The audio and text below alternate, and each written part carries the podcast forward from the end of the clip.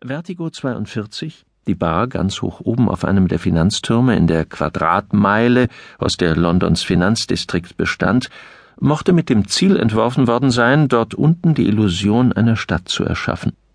Vielleicht rührte dieser Gedanke aber bloß von dem Champagner her, den Jury gerade trank.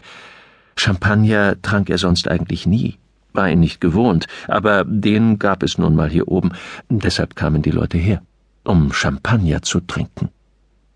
Ein Kellner hatte zwei Gläser vor ihn hingestellt und eines eingeschenkt. Im Auftrag von Mr. Williamson, Sir. Jerry trank einen Schluck. Dieser edle Tropfen, er hatte auf der Karte nachgesehen, kostete Mr. Williamson annähernd 385 Pfund. Die Flasche wohlverstanden. Marke Krug. Der Kellner kehrte mit einem Schälchen großer, hellglänzender grüner Oliven zurück.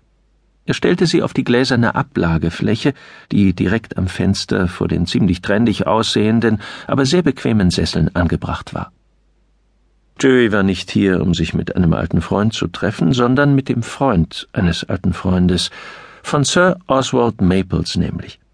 Bei dem Freund eines Freundes handelte es sich um Mr. Williamson, der den Champagner bestellt hatte. Oswald Maples hatte Jerry gefragt, ob er Zeit für ein Gespräch mit Tom Williamson erübrigen könnte, und Jerry hatte gemeint, natürlich. Worum geht es? Worauf Oswald nur erwidert hatte, Sie werden schon sehen. Jerry schenkte sich noch einmal ein, bevor er an ein anderes Fenster trat, zu einer anderen Aussicht auf die Themse. Meine Lieblingsaussicht, sagte eine Stimme hinter ihm. Jerry wandte sich um. Superintendent Jerry? Tom Williamson. Tut mir leid, dass ich mich verspätet habe.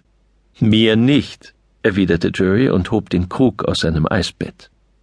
Tom Williamson lachte und schenkte sich selbst eine bescheidene Menge ein.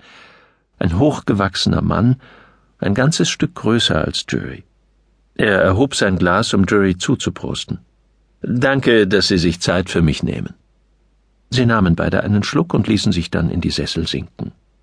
Interessante Bar, die Sie da ausgesucht haben, sagte Jerry. In ganz London hat man von hier bestimmt die beste Aussicht. Stimmt, aber ich komme nicht oft hierher. Williamson lehnte sich zurück.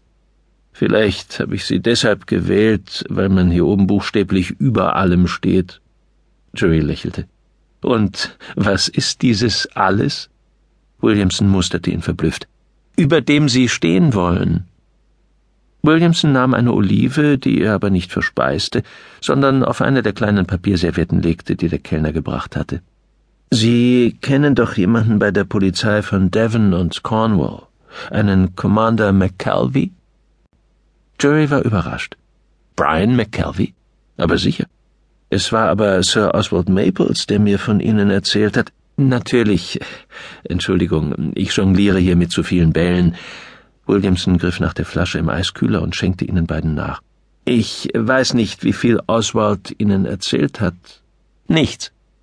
Tom Williamson nickte. Ihr Name fiel. Das heißt, Sie kamen Oswald in den Sinn, als ich ihn eines Abends in Chelsea besuchte. Es geht um eine Frau. Tess. Ihre Frau? Jerry schaute über die Schulter.